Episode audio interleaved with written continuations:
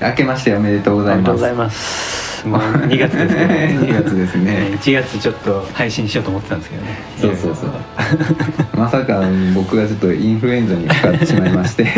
ね収録を先延ばしにちょっと。まあいけてたんですけどね。もそうそうそうそうそう。けどあのインフルエンザ多分今までその B 型しかかかったことなかったと思うんやけどなんか A 型かかったことある？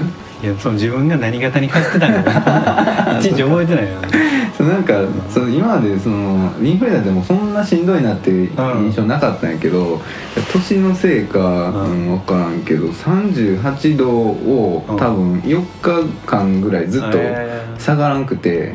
ーでも38まだマシな方じゃない？みんな40度ぐらい出たりするんだよ。出る出る、うん。子供とかやったら出るやろうけど、うん。でも大人の38度結構やばいで、うんそうでここ最近風邪ひいたことないから。マジか、うん。強い10年ぐらいひいてえー、マジで、うん、10年すごいやん。働き出してからあんま引いてない気がする。ストロングタイプやったよ じゃあなんかねあの乳酸菌を取り出してからねああんまり風邪ひかへんようになって。CM そう今やってる通販。普通のドキュメントかな思ったら通販の CM やったみたいなやつ乳酸菌白高部みたいなこの青汁のおかげでいあやでも、そう。うん、インフルもうんかかってないですねあんまへえすごいな。でもまあ優秀優秀。り注射とかしてます？してない、そうなんか俺逆にあの予防接種したらしんどなってうん。倒れてまうんですよね、弱いね。それで熱出て休んでまうだからもう予防接種も全然打ってないですね。ああ、はい。結構その母ちゃんあの防御力は低いけど、なんていうのその自己防衛力が高い。なるほど。そうだよし君との話の時何々力が結構 感染のえっ、と、あの菌には弱いけど、感染しないでおこうっていう防衛力が高い。確かにそれはもう僕健康オタクですから。そうそう。一切酒も飲まへんし。で俺の場合結構なんか体そんな強くないけど、うん。かからんやろうっていうあのアホ力が高くて。なんかそのお酒飲んでみんな気持ち悪くなるぐらいまで飲むじゃないですか、うん。とかオールして眠たいけど、はいはいはい。オールで次の日に寝不足で仕事行くとか、うん。意味が分かんない。常に俺しんどくない状況を保ちたいんですよ。わかる。何に事もない。うん。眠たくもない。腹も減ってない、うん。疲れてもない。暑くもない。寒くもないをうん平穏でいたいのに結構みんなもううわんわん行くじゃないですか。行く行く。それがすごいなと思って。めっちゃ思うそれは、平平穏に暮らしたいんですよ僕は。うん。はい。このラジオでは文学好きなバンドマン2人が日常の中で感じた文学的なことについて語っていきます。この番組は YouTube、Apple Podcast、Google Podcast、Spotify 等でお聞きいただけます。はい。えーっと。今回何かありましたか？今回、まあ、そのインフルエンザかかってうん。死にかけてた時に、まああのなんかいろいろ曲ちょっと考えたりとかさ、はいはいはい。その小説書いたりとかしたかったんやけど、うん。でもしんどかったらね。そうやね。無理ですよね。でせっかく仕事も休めてっていう時に、でもやっぱほんま体しんどいし、はいはい。なんかもう寒気止まらへんしで やっぱ布団くるまってやることって、あの聞くことしかできない。確かにね。なんかみんなもしんどいしね。そうそうそうそう。であのずっとオードリーの「オールナイトニッポン」を ついに。聞き出しましたけど母ちゃんがずっと昔から聞いてるっていうの。そうそうまあいかほど面白い。もんなんかっていうので、うん。なんか YouTube で結構まとめみたいなのがあってそれをずっと聞いてたんやけど、なんかやっぱめっちゃ面白くて。さやっぱプロの話術は違いますよね。全然違うなと思った。で俺はそのオードリーの「オールナイトニッポン」始まった時はうん。まだあんまり色物枠から抜けれてなかったような時やったんですよ。はいはいはい。色物っていうのっていうかなんかまあ一発屋的な春日さんのキャラとかうんでなんかあのそんな実力派として見てられ見られてなかったっぽかったんですけど、はいはいはい。あのラジオやりだしてからえ2人ともめっちゃ喋れるやんみたいな、はいはいはい。で多分今の MC の仕事とかも増えてきてるの俺ラジオのおかげちゃうかなと思ってるんですよね。え確かにあるやろうな、なんかやっぱ若林テレビ見てたら若林が喋りうまいみたいなイメージやけど、俺も春日の話めっちゃ面白いなと思って。なんかどっちかというとやっぱ春日の方がなんかいての踊りなんかなと思うところがあってどの辺のあれ？え俺が見てたのは、あのななんか恋愛話とか、あとなんやろななんか結構下ネタ多いな確かにね。まあ深夜ラジオやからね。そうそうそう。あれあんだけラジオで喋ってもいいんやっていうぐらいさ、なんか今狙ってる女の人がさ で若林さんがあのキャバクラで、うんじゃあガールズバーかな。なんかめっちゃハマってた時に、うんそこに行ってたなんかゆめちゃんっていう女の子をずっと狙ってて。その子と遊んだ話とかずっとしてた。それが結構好きでなんかそのテレビでは話さへうんん芸人さんの普段の私生活とか、絶対話されへんと思う。なんか普通になんていうの好きな女の子とまあキスした話とかさ、相手聞いてたらどうするみたいな話とかもあるやんか。ね。そうだからだ俺その芸人さんのラジオ好きになったのもそのうん。高校の時に「うん。オールナイトニッポン」のあの「ナインティナイン」の聞いてて、でめちゃイケとかの時の岡村さんと、うん。ラジオの時の岡村さんと全然違かったんですよ。ああどっちが面白いの？でもうラジオの方が面白くて。っていうかなんかそのちょっと上のお兄さん的な感じで俺は聞いてたんですよだかうんうんうん。らなんか岡村さんも沖縄好きやったから沖縄行ってそこで国中涼子さんにのうん。清純派な女の人と出会ってちょっと恋に落ちてなんか付き合ったりせえへんかなみたいな話をしてるんですけどええ。それがもう普通のなんか恋愛の話してるみたいな感じで。確かに確かに。芸能人もやっぱり普通の人なんやとか思ったらすっごい親近感湧いてそっから好きになって。ラジオの方が距離近いよな、うんだから俺が聞いてた時に岡村さんとかが33ぐらいとかやったからうん。今の俺らと近いぐらいのうんうん、年代の時やったからなるほどね。30代ぐらいの芸人ってラジオ面白いと思 そうう。俺俺らも頑張らないと統計が。なるほどね。そう。30入りたての俺らが、うんうんうんうん。でなんか春日がさ、うん。なんかそのあ、まあ、恋愛話してる時に、うん。若林が「それいいの?」みたいななんか、うん。あの 言っちゃって。そうそう言っちゃっていいの？向こう聞いてるかもしれへんし向こう傷つくかもしれへんし、そうで春日のファンも減るかもしれへんよみたいなことを。でも私はストロングタイプの そんなことは気にしてないよみたいななんかやっぱかっけえなと思って。春日さん意外と顔も男前からね。あそう言われてる。なんか電車でうん高校の時とかもなんか好きですみたいな感じでうんうん。うん見ず知らずの女の子に言われたことあったらしい、え。でも若林さんはそういうの一回もないから 下に見てる春日の方が 実はイケメンっていうのがあんま認められへんみたいー、な。ああなるほどね。若林めっちゃひねくれてんもんな。そうやね。若林さん。意外とやっぱラジオ面白いですね。面白いラジオダイアンをぜひ聞いてください。ダイアンこそほんまにもう腹抱えて笑うぐらいうん。面白いから。そうなんや、うん。自分らのラジオで違う人のラジオ紹介するっていう。確かに。なんか他の人からもなんかあのバナナマンのラジオめっちゃ面白いって聞いて。そう。意外とみんな聞いてるんですよね。なでなんかほんませ世界にさ、うん。あのラジオ聞く人と聞聞けない。人間っていうの2人2種類あるやん確かか なんかほんまに聞けない人って、もう人の話って全く聞けないんかにね。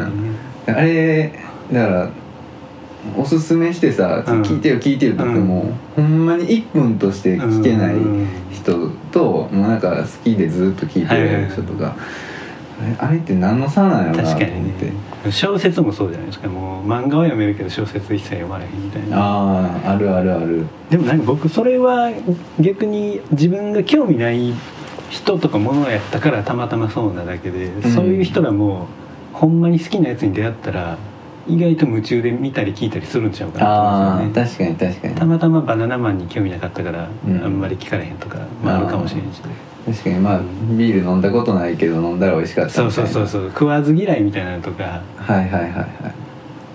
あんまりメジャーじゃないしねそこまでラジオってね。聞いてる人数的にそうだね。なんかポッドキャストもそんなに ねなんかそのパイが大きくない。でもなんかまだポッドキャストの方があれですね。僕らのやつも再生回数も。ああ YouTube より、ねそうそう。だって YouTube8 回しか聞かれてない。いやでも6070億人に向けて配信してる8回で逆にすごいよ。でもなんかまだポッドキャストの方がね多かったからまあポッドキャスト向けに僕らは頑張っていったらいいんじゃないかな。うんなんかアメリカとかからも聞いていただいてクウェートの人も聞いてくれる。そうそうそうそう。クウェートの日本在住の人なのか。間違っておっしゃったのか。そう。やな「 Thank you」ってームシックレディオなんか最近面白い話あった？嘘つけってなんか思う時とかないですか？あるあるある。のーその嘘もなんやろ？ほんまの嘘の時とうん。いや見えはんなよ的な感じの言い方で嘘つけと思う時とかうん。あると思うんですけど、うん。例えば僕がいつも遊んでるやつがね、うん。まあ、こんな感じで部屋で喋っててうん。でちょっとコンビニ行こうかとか言って外出た時に、うん。もう最近めっちゃ寒いじゃないですか。うん。だからまあ僕は今日みたいな、まあ、首元ちゃんとあるようなうん。あのあったかい格好して出てたんですけど、うん。そいつ見たらものすごい首開いたざっくり開いた T シャツに首元開いた MA1 ちょっと羽織ってぐらいな感じだったからもう明らかお前寒いでみたいな感じやからお前そんなん寒いやん。もっともう今すぐ家の前やからマフラーとか取りに帰れよとか言ったら「うん。いや俺別に寒ないねん」とかもう絶対嘘じゃないですかそれは。取りに行くの面倒くさいねんやったらわかるけど 寒ないねんは絶対嘘やのに、うん。いやもうこれで行くわみたいな。うん。そういう時なんかちょっと見え張ってるやろお前みたいな思うんですけど、うん。そいつが、うん。まあそのそいつ含めて4人ぐらいでいつもまあ遊んでるんですけど、うん。そこでまあ居酒屋へ行った時に、うん。枝豆とかいろいろうん頼んだんですけどね、うん。枝豆と一緒にあの枝豆の皮用の柄入れっていうかあの捨てる用のお皿も持ってきてくれてたんですよ、はいはい。でそれとは別に自分らの前に取り皿があるんですけど、俺らはみんなもうその持ってきてくれた器が皮入れやと思ってるからみんなうん。皮入に皮を入れてたんですけど、そいつだけ自分の目の前の取り皿に皮を置いてたんですね、はいはいはいはほんで「いやお前皮入れるやつ持ってきてくれてんねんからここ入れろよ」言ったらいうんいや俺一旦ここに置くねんとか言って「いや嘘つけ」とお前気づいてなかったよ一旦ここ置くねんっていう嘘何やねん。そういう時嘘つけってめっちゃ思って。見え張っちゃう見え張っちゃう。もういやちょってぼーっとしててうん。分からんとこ置いててんけどって言うたらいいのにはいはいいや俺ここ一旦置くねんとか結構なんていうのその子がどうなんか知らんけど、うん。自分の失敗を認めたくない人っていうのはいるよな、まあその話は全然ない、なか。ったのになんか広がりそうな そいつちょっと変なやつでねなんか、うんうん。まあその日ももっと早う集合できたのにそいつのせいで集合遅なったんですけど。そうなんだなんで遅かったみたいな。まあそうやって夜勤のある仕事してて、うん。でちょっと夜勤明けでうん。でその後ちょっとおばあちゃん体調悪かったからおばあちゃん家も行かなあかんかってみたいな、うんうん。でちょっともう仕事おばあちゃん家で大変やってみたいな。なんかドルチェガッバーナみたいな。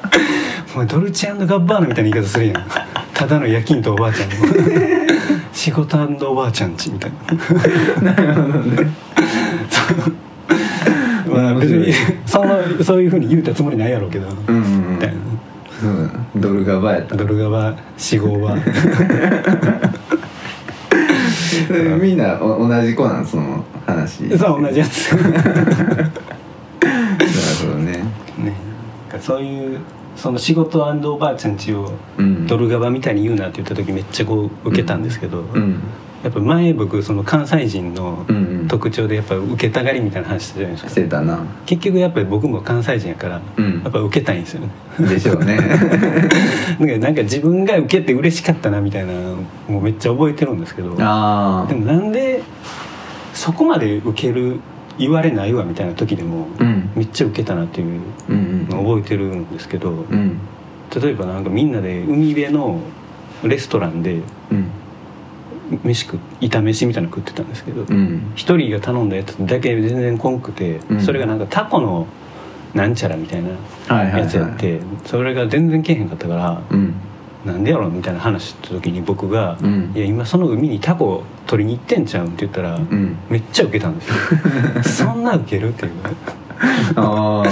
それってなんなんやろそれはどどのメンバーやったの？それはまた全然違うメンバーやったんですけど。うん。そういうなんで受けたんやろうって思うことを解き明かしていけたら、うん。俺はもう笑いを自在に操れる人間になるんちゃうかなと思って。ああ確かに確かに。でもそうやな。やっぱその分析とかはみんな芸人とかしてるんやろうけど、確かにねでも一個俺なんで受けたかいまだにああんま分からないやつがあって、うん。その大学の時のサークルで合宿行ってたじゃないですか、うん。で夏合宿でみんな花火とかうん。やってた時に、うん。なんか木に蜂の巣かなんかあったんか知らんけどいっぱい刺されたじゃないですかあったあれめっちゃ怖かったよな、あれで一人ちょっとネタキャラみたいな先輩が刺されてて、うん。でそれをみんなちょっと心配しながらちょっと笑いつつみたいな感じの時にうん。部屋で「まるまる大丈夫かな?」みたいな話をうん。みんなでしてたんですけど、うん。で一人の先輩がちょっと半笑いで「まるまるってその人のことを思い出しながら半笑いでその人の名前を言うた後に僕がうん「フォーエバー」って言ったらめっちゃウケたんですよ。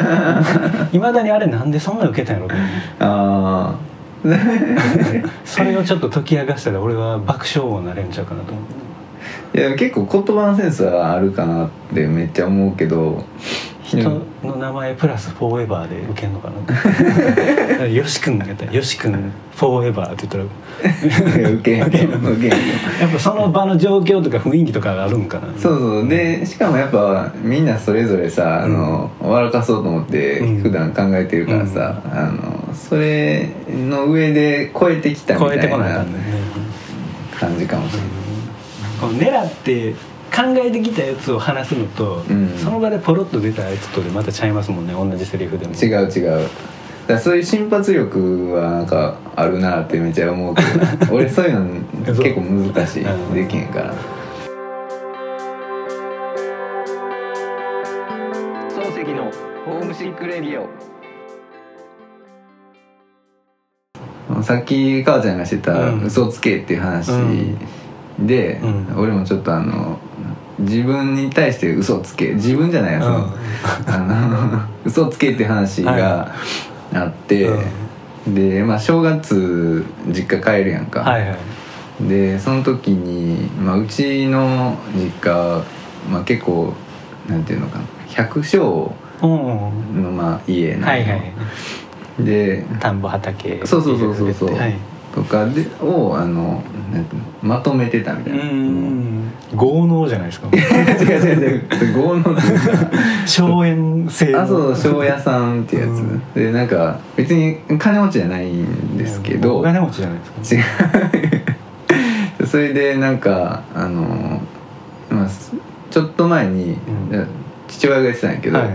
なんか電話が一本かかってきて、はでな誰かと思って、うん。そしたらなんか「江戸時代はお世話になりました」って 入り何それ？電話がかかってきたらしえいでちょっと一回その話をしたいんで、うん。あの伺ってもいいですか？ってー、江戸時代がお世話になりました。そうそうそうそう。俺らのあの上の句下の句のネタじゃん。出てきそう。江戸時代はお世話になりましたいやそうやねん。その嘘みたいな話やねんけど。小説みたいな入り そうそうそう。うん。でなんかあったらしいんよ、でしたらその江戸時代にえっ、となんか美濃の国って言って岐阜とか、はい。織田信長あたりが治めてたうん。地域の旗本をやった、まあ、佐藤さんっていう人の末裔らしいんだけど、がえっ、とまあその旗本を世話してたんですか？江戸時代に吉川先祖で逆逆。旗本が、えー、と治めてる土地の、うん。えー、とその庄屋をやってたっていう。ああなるほどね。そうそう。でなんかその尾張とかその美濃の方にうん。土地を持ってたんやけど、うん。なんかその飛び地ではいはい他にもなんか大和郡山と、うん。なんかあの俺が住んでた尼崎うん。の、えっ、とを治め持ってたんですよ、はいはでその尼崎のエリアの、うん。あの農家を取り締まってたのがうちやったらしくて、でまあ江戸時代お世話になりました。ので それを令和に言うてくる。すごいな。でもなんかやっぱその時はその時で結構うん。厳しかったらしいの、うんその佐藤家。佐藤家からそうそう。でなんか あのまあうちは摂津の国はい。であの、まあ、大阪が近いうん。けど、その農業結構盛んで、やっぱその物の物流がすごいうん近いからさ、そのね石高でいうと800石ぐらいやったらしいねんけど、うん。あの結構助けてもらったみたいな話やったらしいねんけどそれを今言われてどうしたらいいの？どんな顔して聞いたらいいの？笑えばええの。いやでもなんか結構夢がある話じゃないかなと思って、それをなんで今更言うてきたんですか？なんかもともとずっとつながりあってなかったんけしばらどく空いてて。あの自分で江戸ぶりに。江戸ぶりにやっぱ多分人間晩年になってくると自分のルーツを探ろうとするんよでその時になんか自伝じゃないけどその家系の,、あのあれをまとめようとうん。本を書いたらしいんやけどでその時に旗本やん俺。そうそうそう。こいつらに旗本顔できるやん。そうそうそうそうそう。上から行こうみたいな、うん。江戸はお世話になりましたよ。そうそうそうへ えすごいな。うん。でもなんか結構その正月新年会やってさ、あの俺らのあの友達でケイちゃんっておるやん、うん。女の子が、うん。でそのケイちゃんもなんかあのー今そういう、ね、仕事でさ、うん。古典のうん。文章の編集みたいなのやってて、そん。なん言うていいのか。あかんのかな？それでなんかその興味あるやろなと思って話したら、はいはいはめちゃくちゃ乗ってきてくれてえ「え実は私んちも昭和屋さんだったんですよね」金持ちばっかりやんもう。違う違う違う。私立のボンボンは。お前もや。そうなんや。そう。でなんかあのめちゃくちゃ盛り上がってさ、えー庄屋同士。でやっぱそのケイちゃん庄屋はあるある。話して何も出てこんやろ。参勤交代の時 雨に濡れがち。旗本さんあ昭和 昭和はいかへんか。旗本以上ぐらいじゃないと。そうなんや。そんなエピソードないな俺。うん年貢あの 冷えの時うん。冷えって何やったっけ何やったっけ？年貢納めんのうん難しがちみたいな。全然出てこない。ガチって言うたら終わりそうなんや。そうそう。えー、面白いですねその話。うん。でなんかそのケイちゃんは結構ほんまに歴史はいはい。あの科でさ、はい古典とか古文とか読めるんよ、あうん。でなんかやっぱりなんていうの自分らはさその江戸ってそんなにあの言うてね。そう遠い過去じゃないやんか、でそれやのになんか自分らは結構江戸って言ったらかなり古く感じるやんか。でなんかやっぱりそれって日本語がうんかなりこう多分マッカーサーあたりで変えられてしまったっていうので、で自分ら日本人やのに明治江戸の文章も読めないと、はいはい。でなんかそれは結構悲しいっていう話をしててで、まあ、日本人の教養っていうのもあるし、うん。まあ、その西洋化っていうのもあるけど、はいまあなんかもうちょっと俺ら自分らのルーツとかを知っていくべきなんじゃないかと、国粋主義になってきたね。違う違う違う。どっちかというと俺中道左派やけど。確かに江戸時代の文書とかをちゃんと読んだことないもんね。どんな言葉遣いをしてんのかがいまいち分からへん。なそうそうそう。提案でぐらいな感じ。江戸やねほんま提案で提案で。江戸時代っていうかもう地方の方の江戸やね。提案でってどういう意味？分からん。何々って言ってやがんでってこと？あそういうことなの？分からんけど。でもなんか「おい」ぐらいの感じ。提案いつ言うの？提案でって。提案で。ななんでやねんってこと提案でよ。ツッコミ。あの時の。ツッコミながらなんか歩いてんのあの「てめえら」みたいな感じかな。ああそういうこと？分からん。分からん。分からんやっぱ分からんね。もうこんだけ聞いたことある言葉でもどういう意味かも。そうでしょ分からへん。うん。でしかもその黒船が来た時にさ、うん。あの豆知識やねんけど、うん。なんかにあの西洋の人が日本を見て、うん。なんて働かない人種なんやっておあの言ったらしい、ーはいはいはだからその時までやっぱ明治以前は日本人ってかなりこうやっぱ働かない民族みたいに、い雨とかもう多分みんな何もしてなかったでしょ。うんうんうん雨の日にわざわざ外なんか出てなかったと思うけどね。う。ん。そうそうなんかな。分からんけど。雨の日に畑仕事しーんと思う。せ成功うどくってやるけどぐらいからな、侍も何もしてないでし ょ侍はほんま何もしてないねでなんかあの何十編者一句っているやん、はい。はい東海道中膝栗毛とか、でなんか明治まあ江戸の末期になるとさ、うん。その辺のなんかフランスとかからさ、うん。SF の話とかうん。が入ってきて、うん。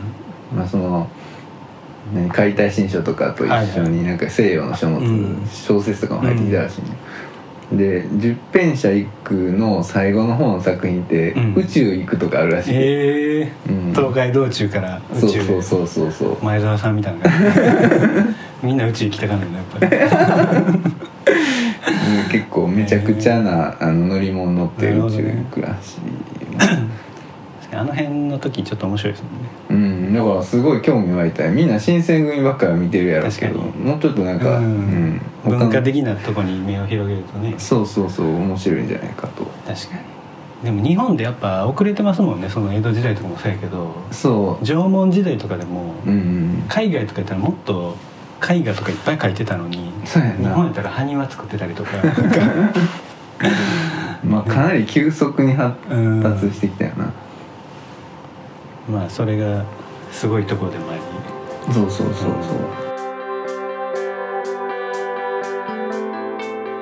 う。漱石のホームシックレディオ。曲ちょっとね前からうん。あのーできるできる詐欺をしてたんですけど、うんちょっとようやく形にはなってきたんでお。ちょっとここで一曲聴いていただきたいなと思うんですけど初めてですね。はい。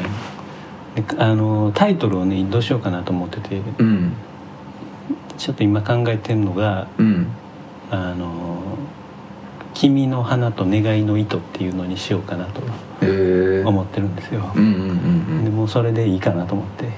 うんなんかどういう話というか。あのねちょっと歌詞を読んでもいいですか、うんうん。あの歌詞のね最初のところでねうんあの一輪の花摘み取りうん。その根はまだ奥深くっていうところがあってうん。でまあ後半で貼り付けても縫い合わせても元に戻らぬことなどうん。分かっていても繰り返しては願っているよっていうのがあるんですけどうん。花がちょっとテーマでうん。あの花を摘んだ後にも根っこがこうんう地中に残ってるっていうのをうん。例えばこう自分らの感情に見立ててみてうん。こう話しててうん。楽しい感情とか、あの寂しいと思った感情っていうのが花が咲いたとして、うん。その花が枯れても体の中にその余韻が残ってるみたいな感じのイメージがずっと頭にあって、うん。それをなんとなく花あの歌詞とか小説にしたいなと思ってたんですけど、うん。でその枯れた花を貼り付けたり縫い合わせたりして元に戻そうとしてんねんけど、うん。花自体は元に戻らなくてっていうこともああるみたいな感じの歌なんですけどね。めっちゃいいやん昔 普通に。それをちょっと今書いてる小説のメインのテーマにもちょっとしたいなと思いつつ、うんうんちょっと今書いてるんですけど。うんなるほど。ねえー、それなんか発想すごいよないつも思うけど。それでも何かに影響を受けてそれが出てきたんやと思うんだけどね、うん。自分の中でいきなり出てきたんじゃなくて。うん。だからもしかしたら何かのパクリなのかもわからない まあまあそう言ってたら始まらんからな、まあとりあえず一回ちょっと聞いてください。うん「君の花と願いの糸」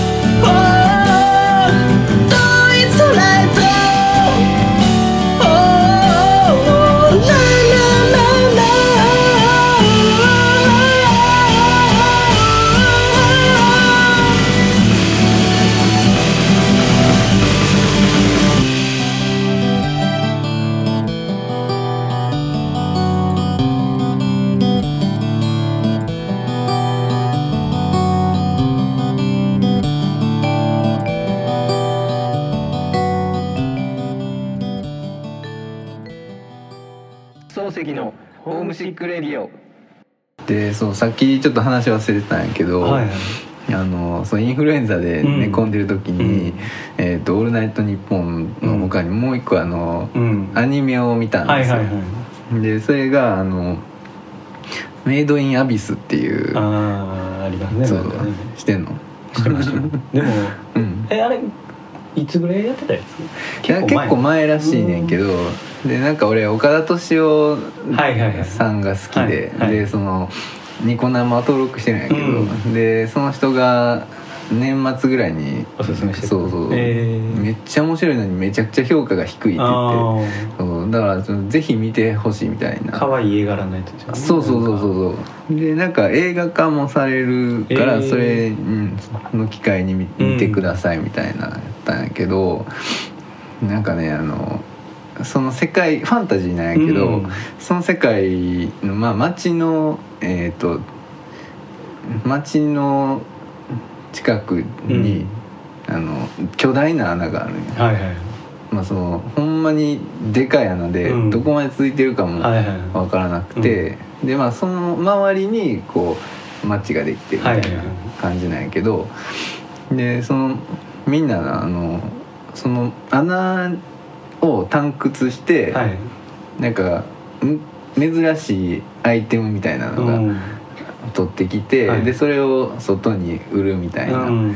あの産業ではいはい。発達してるはいはい。町なんよ。でそれでまあみんなその探掘家になりたくて、うん。あの子供とかも目指すんだけど、はいででもそんなんなななんかその潜れば潜るほどうん。体に負荷がかかって、おー気圧とかで？とかじゃなくて、うんなんか分からへん、うなんか不思議な力が働いてて、でその下がるのは大丈夫やねんけど、うん。上がる時うん。に、あのほんま数200メートルぐらいうん。潜って上がってきても、吐いてしまうぐらいうんきつい。はいはい。で子供らはその 200m 地点ぐらいで、うん。あの、ね、採掘してるんやけど、はいはでなんかそのやっぱレベルがあって、はいはい。レベル上がるにつれて深く潜れるんよ、でその主人公のお母さんがその一番、まあ、トップレベルの,、はい。あの笛を持ってて、はいはでただその奥深くで、うん。あのしまあ、死んじゃったみたいなはいはいはい。話でで、えーまあ、そのお母さんに会いたいっていうので、うん。あのまだ子供で全然潜れないんやけど、もうなんか最深部までえ行ってお母さんに会い会いに行くっていう話なんやけど、はいはい下っていくにつれて、うん。その副作用がさ、はい。あの吐くとかめまいとかからめちゃくちゃひどい、症状になってくる。ね、でそれがめっちゃ怖くてさ、うん。もう途中ぐらいから、そのなんでそんな深ししんどい時にそんな 怖いやつ見るの。そうね。なんか女の子体中から血出てたりとか。いやそんなんあかん。俺よう見るよ。でなんかモンスターみたいなやつうもん。おって、なんか左腕を毒に侵されるんやけど、うん。でその相棒みたいな子がおって、うん。男の子が、うん。主人公女の子やけど、はいはい。でもうなんか治らないから、私の腕を切ってみたいな。そうい怖い。こんなラジオそんなに暴力的な話 NG でもそれいやめっちゃやっぱ感動するんやけど、うん。でなんかあの石でガーンっていくんやけどさ、俺でもそれやりだしたらもう終わりやと思うなんか。いや違う違うそれすごいリアリティで。ちょっとうん「そう」とかにうん似てないねそういうなんか。わかんないけどえ映画の。映画。見てないから分かんないんだけど。過激なことやって感動を呼ぼうとするの俺はあんま好きで。でもその世界観の作り方と、うん。あとなんか細かい動きとか、はい。こうあの機械の、うん。うん作り込みとかがすごいっていうのと、うん。あと、まあ、やっぱりリアリティが、はい。やっぱその可愛い絵じゃないと、うん。もう見てられへん。そう見てられへんっていうので でその確かに。毒に侵されてさ、左手、えーまああの切断はしないんやけど、あのもう再起不能みたいな感じになるのよ、で助けてくれる子が現れて、うん。で治療してくれるんやわ、で、まあ、治療したら普通のアニメってさ、うんまあ治るやんか、で体から血吹き出てさ、はもう手までうん。なんか石でうん。わざとうん。ってなってで最終的にでもやっぱ治らへんねん、うん。あの後遺症が残ってんねん、すごいリアリティやなと思って。なるほどね。そうそうそう。でなんかそっから下の階まだ続きやねんけど、はいはい。行ったらもうなんかなんで上がってきた時にはもう人じゃなくなってるっていう。なるほどね。そう、うん。あんな可愛い絵柄から想像もできへんうん、話ね。そうなんです。俺は見んでよかったわ。母ちゃん結構苦手やな。いやそういうの嫌ですなんか最近ほんまにハートウォーミングの話以外見たくないと思って、ああまあ年減るにつれてそう。そうなってくるわな。なんかもし自分の一番大事な人がそんな目に遭ってたらと思ったらなんかうん。見てられへんと思確かに。そうアニメやから見れるっていうのはあんねんけどな、うん。そう思ったらやっぱ宮崎駿ってすごいなと思ってまあそうやな。なんかそんな話じゃなくやっうんぱ人間味があるというか。なんか一回ん。ドワンゴうん。のさん。がなんかいようわからん気持ち悪い動きするうん人間みたいなのをん。AI で作りましたみたいなのやって、はいはいはいはい。宮崎さんに見せたらなんか生命を冒涜してるっていうので言ってたな。俺あれでも大好きってなった。なああいうオオタク趣味みたいな人らはやっぱり過激なことやったりしてたら面白いと思うかもしれんけど、やっうん。ぱそういうとこじゃないなっていう。俺もそれはめっちゃ思ったし宮崎駿はやっぱ、うん、尊敬したな改めて、でなんかそのいつも何障害者の人とうん。の友達がいて、みたいな言ってたな、でその人の身になってみろみだかたいな、らそう。うん、だからなんかほんまにそのね手を切断してる人もいるやろし。うんうんそういう人らが話のこういう過激なことやったら面白いやろみたいなんでうんうんやってんのはあんま好きじゃない。確かになその現実としてやっぱりな 戦争とかも体験してる人とかも結構リアルなんやろうしそれをなんか安易にアニメにしたりとかしちゃダメやなと。は人間愛っていうか家族愛に溢れてる人が僕は結構好きなんですよ。なるほどね。最近ハロプロ好きって話、まあ、ちょこちょこしてるじゃないですか、うんうんで何がいいっていうとやっぱつんくさんの歌詞がやっぱすごいいいんですよ、へえでハロプロに提供してる作家さんいっぱいいるんですけど、うん。やっぱ他の作家さんの歌詞とかを聞いてたら、うんやっぱもうどっかあの作詞家として面白いことしようみたいなうん。感じのところが見えるんですけど、うんつんくさんの歌詞はほんまに家族愛に溢れてるというかへ「笑顔の君は太陽さ」とかえうん。なんか誰の真似もしてないとこがいいとかうん。なんか家族守るのにうん。正当な理由はいらないとかめっちゃストレートやな。そういうストレートなんですけど、うんなんかほんまに娘とかそういう人らのことを大事にしてるからこそ、うんそういう歌を歌うんやろ書くんやろなっていううん。ところが見えて、うん。僕はめっちゃ好きなんですけど、へえ桜井さんミスチルの桜井さん好きなところも僕はそういうとこが見えるからうん。結構好きなんですよ。うん。だから最近のほんまに売れてるけど何歌ってるかわからんような歌詞の人とかやったらうん。あんまりそういう人間的な優しさとかいうのがあんま見えへんかったり。するな。うん。なんかただただ売れたいからおしゃれなこと言うてるみたいな。うんインパクト重視みたいな。言葉遊びっていうかメロディーに当てはめてるだけみたいな歌詞はいはいはいはい歌ってる人はあんまり感動せえへんというか、うん確かに。そう。でもつんくさんの歌詞より川ちゃんの歌詞の方がいやでも僕はまだちょっと自分でも反省せなあかんなと思ってるのがうん。今までの書いた歌詞もうん。やっぱ小手先やったなっていうのはめっちゃ最近思うんですよ。はいはいはいはい。僕らの歌っていう歌詞に、うん。あの宛先もないような口笛をうん。カラスに委ねてうん。届けと願って吹いてたんやけど、うん。遠くの遮断機の踏切の音にうん。かき消されたみたいなこと書いたりしてるんですけど、うん。ちょっとおしゃれぶって書いたんですけどそんなこと書いてどうなんやろって今になってちょっと思うんですよね。でも書いちゃうんですよね。いやでもうん。自分が考えて書いていることやったらまあね。でもそれで果たして人は感動するんかなとか思ってね。うん。僕が大学生で就活してる時にめっちゃ、まあ、将来どうするかって追い込まれて、ん。就職するのかうん。就職せずに自分の好きなことやるのかとか思ってたらすごい体調を崩してしまったんですよ、でうん。もうちょっと一人で電車も乗れんぐらいちょっと追い詰められて、うん。もう一人暮らししてたんですけど実家に帰ってちょっともうしばらく寝て過ごしてたぐらいの時期があったんですけどね、うん。その時にやっぱミスチル聴いてたらうん「あのサンライズ」っていう曲で、うん。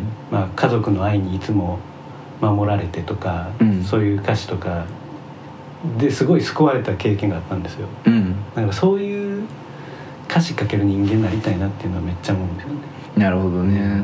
なんか辛い人が前向きになれるというかちょっとでも安らぐようなヒーリングミュージックとしての一面がある曲を書きたいなっていう。うんうんうん。なるほどね。でも普通にできてると思うけど。そこが難しいですなんかなそのやっぱツボって一人一人まあね違うやんか、でどこで癒されるかも違うしね。うん、うん。で俺あのあのスピッツの曲何だったっけ？どの曲？ああポートレート。あそうそうそう。ポートレートのあの。スピッツ丸パクリの曲。あの何？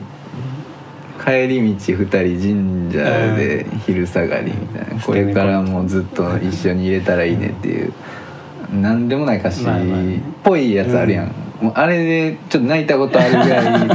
なんかその時のやっぱ何？気持ちと、まあね。うん、環境と。確かに何が僕もそう弱ってなかったらそういう歌詞にグッとけへんかったかもしれへんし、んそうそうそう。確かにねツボがいろいろあるからね。でもさ自分が作った曲で人が泣くって素晴らしいことだよね。うん確かに。なんかその人が元気な人を元気より元気にするタイプの曲ってあるじゃないですか、はいはいはい。もうノリノリの。うんインテラミ的な。なおとかより俺はやっぱ弱ってる人がちょっとでも心が落ち着くとかうん。あの薬じゃないけど、うん。湿布的なはいはいはい。ちょっとマシになるぐらいの劇薬ではないが。そうそうそう、っんやつがいいな。モンスターエナジーみたいな元気な人が オールするために飲む曲じゃなくてうんってる人が飲む胃腸薬みたいな。うんはいはいはい曲を書きたいなとは思うんですけどね。すごいわかるけどな、うんでも俺どっちかというとまあ同じやけど、うん。なんかそのどうしても車に構えちゃうようなうん。人が、まあなんかそれそれでもいいんだよって共感してくれるような、なるほどね。うんうんそういうのをもあるし作りたい。確かに。まあいろんな種類の音楽あってそれでいいんですけどね。うん。そうやね。やっぱ「陽」に「陽」をかけたら「陽」でしょ確かにね。陰を陽にできるというか まあ陰を陰のままいい方向にねできるとかそういう音楽ができたらね。うんでも「陽」はさうん。うん陽いらんやん。陽いらんすよね聞いてないもん。ねそうそうそうそう。なんとなくズンズン4つ打ちしか聞いてないからね。そうだよね。うん、確かに。ね漱石のホームシックレディオ。江戸時代ではお世話になりました。のコーナー。新コーナー。新コーナー、えーよし君が言われてうん。壮大なストーリーが広がっていったあの一言。江戸時代ではお世話になりましたうん。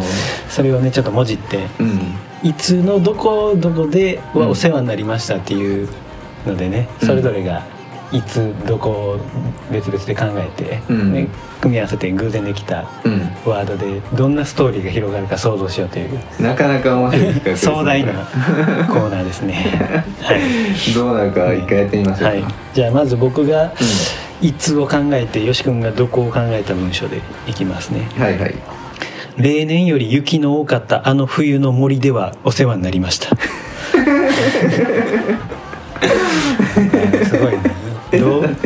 言ってくれる。例年より雪の多かったあの冬の森ではお世話になりました。行き倒れたんかな？冬に。そうだよな、まあ、雪国出身。投資しそうになってうん。そこを山伏がうん。通りかかって、山小屋に連れて帰ってもうたみたいな。確かにそのぐらいの想像やな、結構ねあの上の句が多いから 割とこう話がもうできちゃってる。ね森では。森でお世話になる歌もないけどこれでもか最初の小説の書き出しで、うん。例年より雪の多かったあの冬の森ではお世話になりましたって書いいてよな。なかな続き読んでまうよ気になる。どんな話 引き込み力えぐいよ。ね確かに。いいっすね、うん。はい。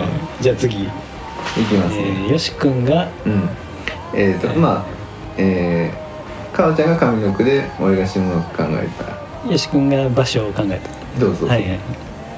えー世紀末の塹壕戦ではお世話になりました。何？残酷じゃない あのあの戦場の堀みたいな。世紀末やなもう。戦ってんねやすごい北斗の剣的な話だったんいやじゃああのあったやんの戦場のメリークリスマスあああれ世紀末やったか世紀末じゃないけど まあ世紀末でもまあ200年前。ああいつの世紀末だったうん。ななるほどね。でちょっとあの寒かった時に、あのあったかいホホットコーヒーとかを 隣の兵士から戦場の後とかでそうそうそう。すごい。いただいたという。戦争の話。そうお世話になって それを誰が言うてんじゃん。本人同士で話してる その戦場で亡くなった父の代わりにあそうそう息娘子たちがってこと、なるほどね。うはいじゃあ次。ん、お願いします。ええー、いつをよし君ー、うん。場所を僕って。はい。うん。50年前の地べたではお世話になりました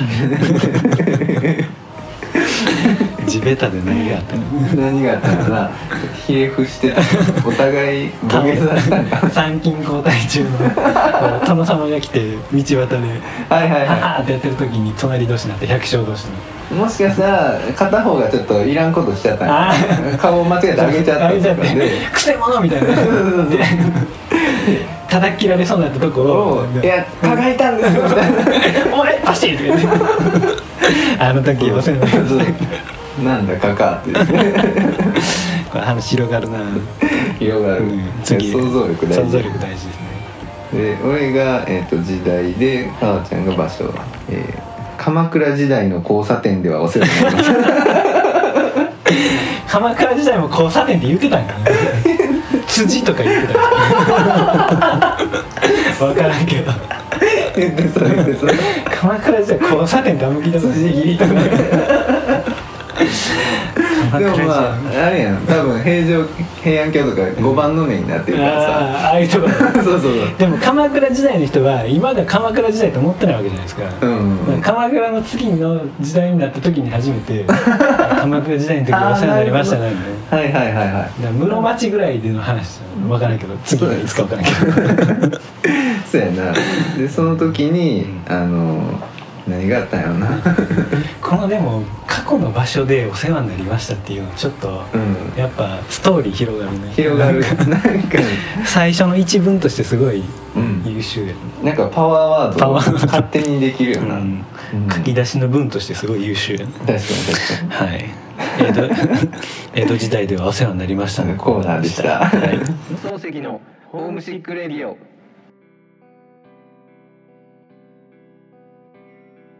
エンディング。いやー年始一発目。ね年始でももう2月ですけど ありがとうございました、クウェートで待ちわびて 何回も更新ボタン押してくれはったかもしれない日本語分かってないんじゃないかな。どうなのね、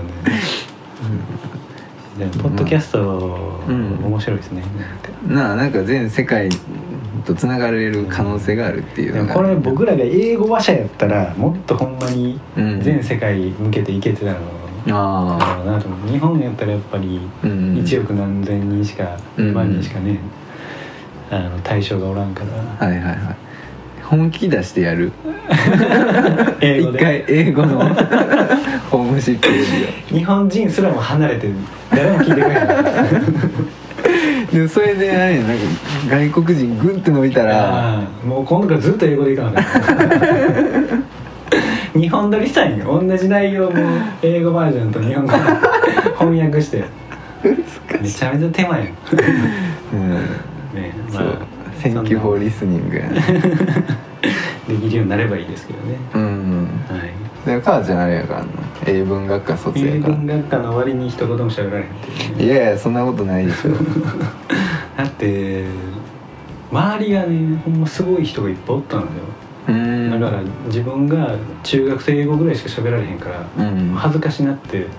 ああちょっと恐縮しちゃうねそう墨で膝抱えて震えてたの。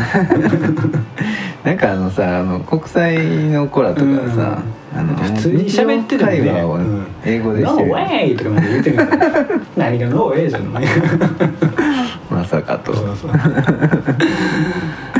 ねいろんな人種がいますね。そうそう。でもなんかまあ企画としては面白いかまあもしれない、ね英語トーク。日本語禁止そうそう会そう。ちょっとこう、うん、チャレンジ会として、うん チャレンジコーナーぐらいそうコーナーぐらい。5分間。でこの文法とか間違ってるとことかも笑っていただくという、なんかすごい静かななんか「えー、I'm fine」と か「How are you?」何これみたいになりそう。で「うん。バイ」もう みたいになりそうですけどね。でそれ多分ね外人の人聞いてたら絶対面白いと思う。てかこの俺らやったら英語勉強したいからうん。アメリカのドラマ見たりとか、うん。ポッドキャスト聞いたりするじゃないですか、うん。逆に日本語覚えたいから、うん。僕らのポッドキャスト聞いてくれてるっていう外国人の人もはいはいはい。いるなかもしれない。きにしもあらずですね、うん。あとあの受験生。受験生ね。あの恋愛に増えてるね。受験どうでしたみんな？あほんまや。第一志望とか全滑りやと思うけどみんなな。んでやまあ来年ね頑張ってください。なんでやねん。ちゃうちゃうちゃうちゃう。来年もう4月から晴れては大学生そうだね。大学はいいですからね、うん。人生で一番大学が楽しいから、いやほんまにそうやでと思ったけどね。1年ぐらい浪人したってうん。どうってことないから確かに。あの社会に出るのなんか遅ければ遅い方がええねんから いやほんま思うで、ね。うん。あといいことないもん。8年留年したかった なんで普通に4年で卒業してしまったの でなんかエンディングちょっと長くなってあれやけどさあのちょちょっと「ドラゴンホリエ」って知ってる。なんか YouTube でさあの、うん。ホリエモンが、うん。えっ、ととなんかまあめちゃくちゃ教えるのがうまい先生2人いて。ああドラゴン桜？そうそうそう「ドラゴン桜」のなんか芸能人版みたいなの、はいはいはい。で東大を目指す目指すっていうのを、えっと去年一昨年かな、はい。やってて、はい。で結局ホリエモンも挑戦再挑戦したけどもう一人も受からなかったんあよそうなんですか。あの人も東大東大やねんけど、うんでやっぱ東大ってすげえなってでなんかひもう一人の男の芸人さんは、なんかもう一年やりますって言って、へー。もうテレビも何もななしはいで、もう一年受けますって言って、はで今年またチャレンジしたの、うん。落ちたんよ。おー難しい。やっぱ東大ってすごいなと思ってさ、今とか子供の数減ってるからいけんちゃうかなとか思うんですけどね、別にやっぱ難しさは一緒やからあまあまあでもな減ってる分は入りやすくなってるんやろうけど、でもやっぱり東大って努力だけじゃ入れないぐらいむずいなっていうの。をでもその世界大学ランキング出たら東大って結構下の方じゃないですか。だああそうやな。からそれで言うとハーバードとかうんうん行ってる日本人とかたまにいるじゃないですか、うんうんほんまに頭おかしなりそうになるとかみんな言うてますもんね。言うてるよな。一回は。しかも入ってからやもんな、うんそうやなあのモーリー・ロバートソン。うんうん見た見たあの あれであやっぱそうなんやと思うなそんなとこ行く天才でも頭おかしなりそうになるぐらいのあなあ。厳しい授業をやってんやったらやっうぱ日本も東大すごい言うてもんうん。やっぱアメリカには勝たれへんのかなまあ入るのが難しいんやろな、うん。日本の場合は。確かにね。向こうは出るのが難しい言いますもんねうんうん。うんね。まあそれを全然関係ない下の方から僕ら。いやいやいいですけど。いやまあまあまあ勉強し、まあね。ね生涯勉強していく。結構中学とかまあ話になるんだけど、うんうん中学とかやったらその地域に住んでる子らが集まるから、うん。まあそうじゃない場合もあるけど私立とかやったら、うんある程度すごい日本の縮図な感じするじゃないですか。はいはいはい。いろんな年収の世代の子もおれば、うん。世代の子もおれば、うん。金持ちの子もおるし。うん。でも大学ぐらいになったら大体みんな同じような頭の良さが集まるし、はいはいはい。同じような家庭環境で育ってきたような子らが多いからうん。結構話の通じやすさっていうのは俺大学が一番かなと思うんですけど俺もそう思うんかな。うん。こまあ高校とかも同じぐらいだとは思うんだけど、うん。大学で出会った友達とかと話したのがうん。やっぱ一番すごい深い話もできるようになるし、うんうんねまあ、頑張って来年も。う んなんで落ちたってなんやって。また1年このラジオ聞きながらうん。あそう頑張ってください。もうあれ大学生になったらもうこんなラジオ聞いてる暇ないからねこ大学生でラジオ聞いてたら負け組ですね 高校生で聞いてたら勝ち組聞くし救え救え救われない人を救え。さっきまでのトークと全然負けなかった。はい。じゃあまたありがとうございました。はい